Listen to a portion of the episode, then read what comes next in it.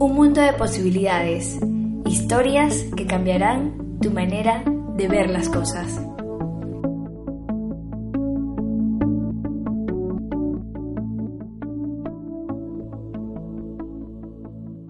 Hola mis amigos, les habla Beatriz, bienvenidos al segundo episodio de Un Mundo de Posibilidades. En el día de hoy les voy a contar un hecho interesante. ¿Por qué los Kun no dicen gracias? ¿Y quiénes son los Kun? Los Kun son un pueblo Sam que están ubicados entre el desierto de Botsuana, Namibia y Angola.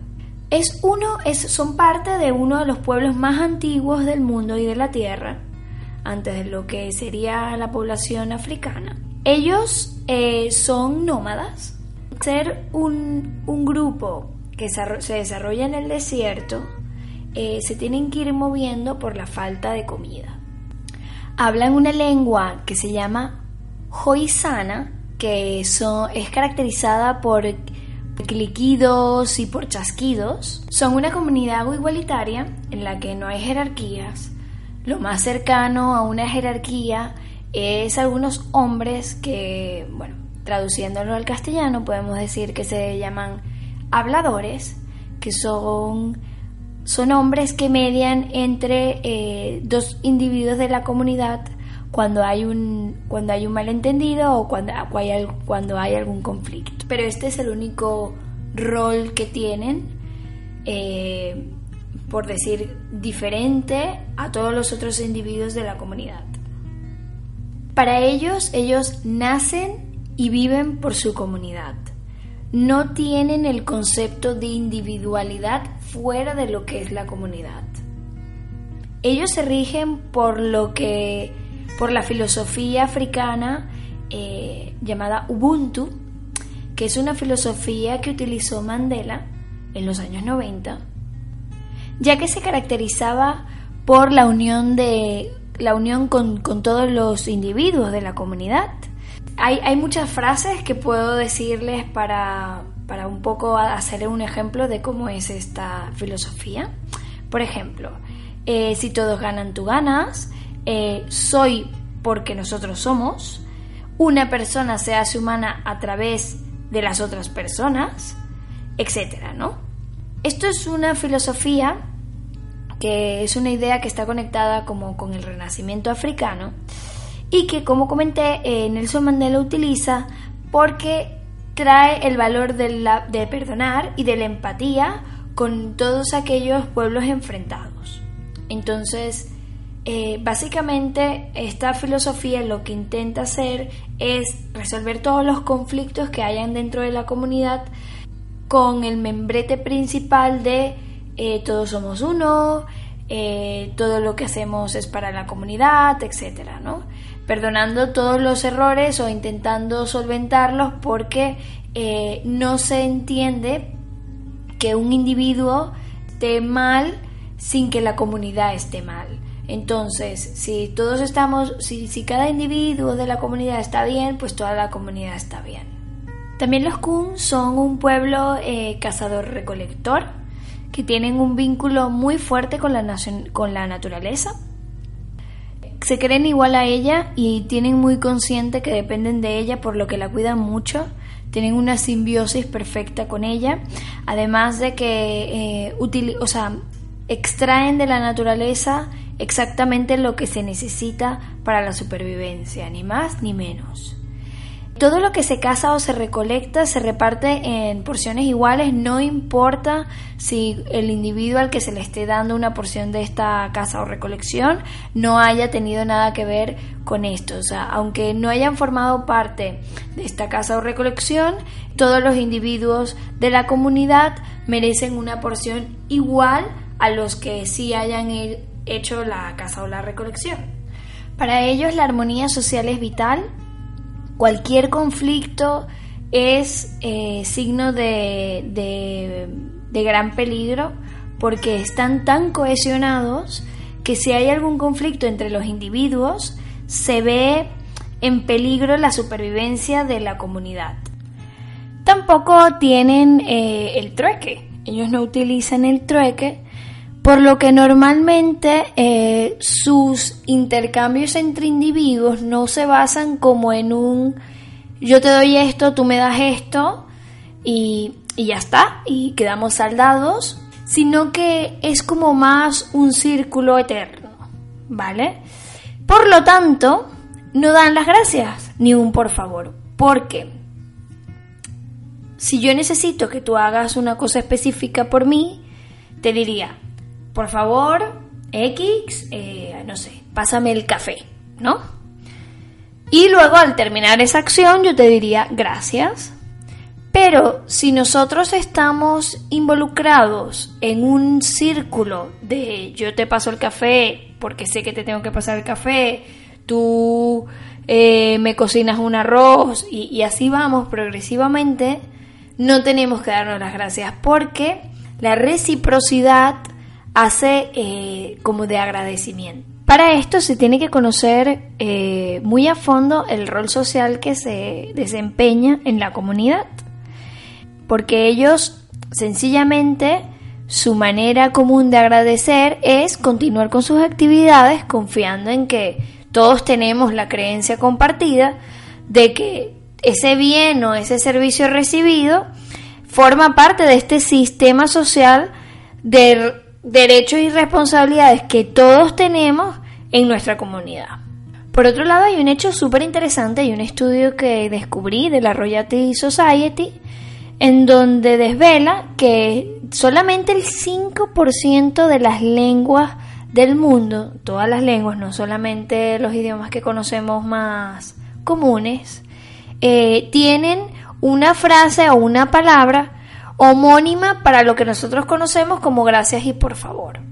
De hecho, descubrí que no solamente son los kun los que no dan las gracias o el por favor, sino que por los, por ejemplo, en Filipinas o en India, el hecho de que tú des gracias o por favor a gente con el que tienes una relación muy próxima eh, es raro, de hecho llega a ser incómodo, llega a ser casi una falta de, no de respeto, pero sí como de formalismo, aunque parezca paradójico.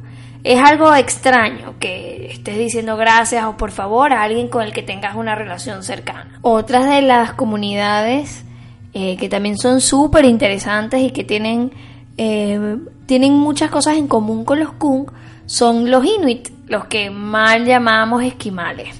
Ellos tampoco tienen, eh, bueno, sí que, sí que tienen palabras para decir gracias, pero lo expresan con las personas externas a la comunidad. Entre ellos no necesitan ese tipo de, ese tipo de frases, ¿no? ese tipo de formalismos. De hecho, tienen una frase que dice, eh, con los favores eh, se hacen esclavos y con, y con cadenas perros. Para ellos el perro no es un animal de compañía, para ellos es su, es su animal de tracción.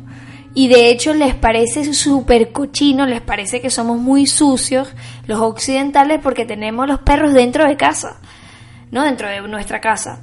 Entonces, eh, para ellos es como un, un, perro es eso, es un sencillamente es un animal de tracción que en el que no hay ningún tipo de como de vínculo, ¿no? Por decirlo de alguna manera. Entonces, es como te estoy tratando como un esclavo que al que me ayuda a llegar de un lugar a otro, ¿no? Casi. Lo que también desvelaba este estudio es que en las en las sociedades o comunidades en las que los gestos de, de ayuda mutua son, son poco convencionales, eh, hace necesario que se tengan que decir este tipo de formalismo como gracias y por favor. Porque en estas otras comunidades como Kung, como en los Inuits y como en, la India o en las Filipinas, lo que se tiene es el sistema este de el círculo eterno de la deuda social. Hoy hago algo por ti, tú mañana haces algo por mí, yo sigo haciendo algo por ti y, y, así sucesivamente, ¿no? El hecho de decir las gracias es como cerrar el círculo, es como tú has hecho esto por mí, yo he hecho esto por ti, eh, que es de las gracias y ya está, nos quedamos en paz. Ellos lo toman como, como una forma de no quieres seguir relacionándote conmigo. en Occidente el, dar las gracias es más bien un, una manera de ser cordial con el otro, ¿no? Y, y, si de hecho quieres seguir siendo amigo de alguien o algo, ¿no? O en nuestra propia familia, pues decimos gracias y por favor y todo eso, pues para porque es una manera de, ser educado con el otro y respetuoso con el otro. Pero para ellos no, es, es completamente lo contrario. Es, ¿quieres saldar esto? O sea, yo, yo te he hecho algo por ti, ¿no? Por ejemplo, te, te he hecho una comida, te he invitado a casa a comer y tú me das las gracias por lo que tú ya no quieres una relación conmigo, ¿no? Porque no me estás diciendo el día de mañana, pues vente a pasar, yo que sé, un día en mi hacienda, ¿no? O lo que sea. Entonces, eh, es algo bastante curioso. Bueno, entendiendo todo esto, yo he sacado eh, algunas conclusiones sobre esto para nuestra propia eh, sociedad. Primero me gustaría decir que mi intención con esto para nada es que nosotros desestimemos el formalismo de decir gracias y por favor, porque además creo que lamentablemente ahora en nuestra sociedad realmente no conocemos a nuestros vecinos, no hablamos con nadie con el que no conozcamos no hablamos con nadie al que no conozcamos, pero si yo estoy en el metro y alguien me cede la silla, o si se me ha caído algo y alguien me lo, me lo alcanza, doy gracias y por favor. Y de hecho creo que es la única manera en la que eh, normalmente puedas hablar con un extraño y establecer aunque sea una relación efímera, ¿no? Entonces, para nada quiero que esto se que, que esto lo dejamos de hacer porque además creo que no sé, en ese momento hay un sentimiento súper bonito de comunidad, de, a pesar de que esta persona no me conoce de nada, me ayuda, ¿no? Y, bueno, esta es nuestra manera de, de agradecerlo. Pero sí creo que podríamos usar esta, estas características, esta, este, el, el, ver a ellos desde, desde otro punto de vista para aumentar nuestro sentimiento de comunidad, ¿no? Entonces, bueno, yo he enumerado algunas cosas y, obviamente lo que me gustaría es ampliar esta lista, ¿no? Yo creo que, ante todo, lo más importante es identificar nuestro rol social.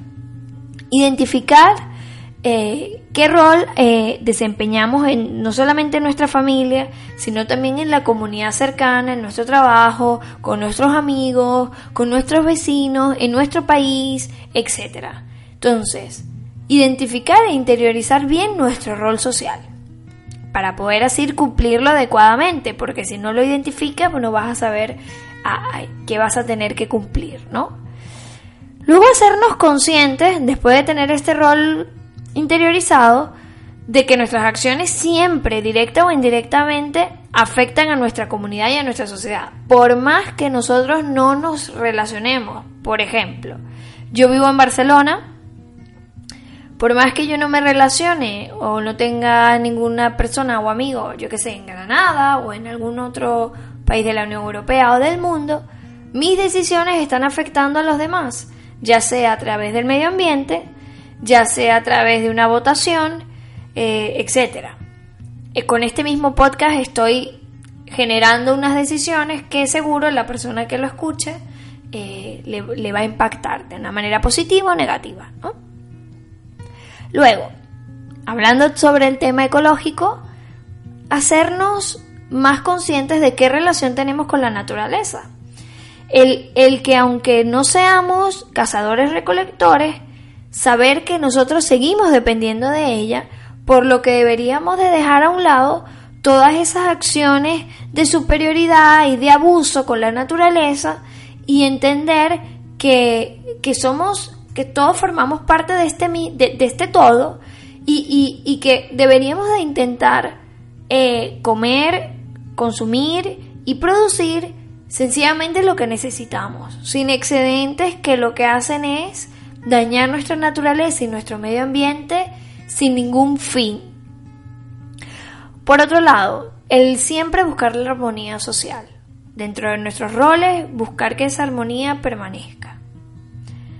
También, con, en la misma línea del tema de la armonía, el cuidar el tejido social. Y yo propongo aquí con el tema del tejido social es la próxima vez que te encuentres con tu vecino, al que puede que no conozcas, yo creo que seguramente que no lo conoces, eh, puedas entablar un poco una relación. ¿no? Comentar algo sobre tu edificio o, o, la residencia donde estés. Intentar ver si, si se puede ayudar en algo. E intentar intimar un poco más para, para que ya se tenga una relación mm, más allá de sencillamente sé que tú vives al lado y ya está. Y bueno, estas son algunas cosas que podemos aprender de los Kun, pero me encantaría que comentaras en nuestras diferentes redes sociales qué se te ocurre a ti. ¿Qué con esta historia, a través de esta historia, qué crees que podemos hacer nosotros para tener una mejor comunidad? Eh, bueno, espero que te haya gustado este nuevo episodio de Un Mundo de Posibilidades. Este episodio es un poco diferente al de la entrevista, al de la entrevista que tuvimos con Ivana. Eh, porque estas historias lo que intentan es que ampliemos un poco nuestro panorama. A veces pensamos que por lo menos en este caso el tema de las gracias y el por favor es algo como muy que pensamos que todo el mundo lo debe de tener y que no es algo que debe ser raro o diferente en otras comunidades, pero bueno, como nos hemos dado cuenta, no es así. Entonces, me encanta, me encantaría que esta historia amplíe tu mente, amplíe las posibilidades que puedas ver de todo lo que hay en nuestro día a día. Y nada, eh, como dije, comenten en nuestra comunidad eh, qué les ha parecido, si les ha gustado, si no les ha gustado. Si son ustedes mismos los que creen que Consistodia pueden aportar, por favor escríbanme a un mundo Recuerden que en Instagram estamos como mundo.posibilidades y tenemos nuestra comunidad de Facebook, Mundo de Posibilidades. No se pierdan los próximos episodios y recuerden, mantengan los ojos bien destapados, las orejas bien paradas y la mente bien abierta que algo maravilloso y diferente puede estar a la vuelta de la esquina para hacernos ver que nuestro mundo está lleno de posibilidades diferentes. Un abrazo.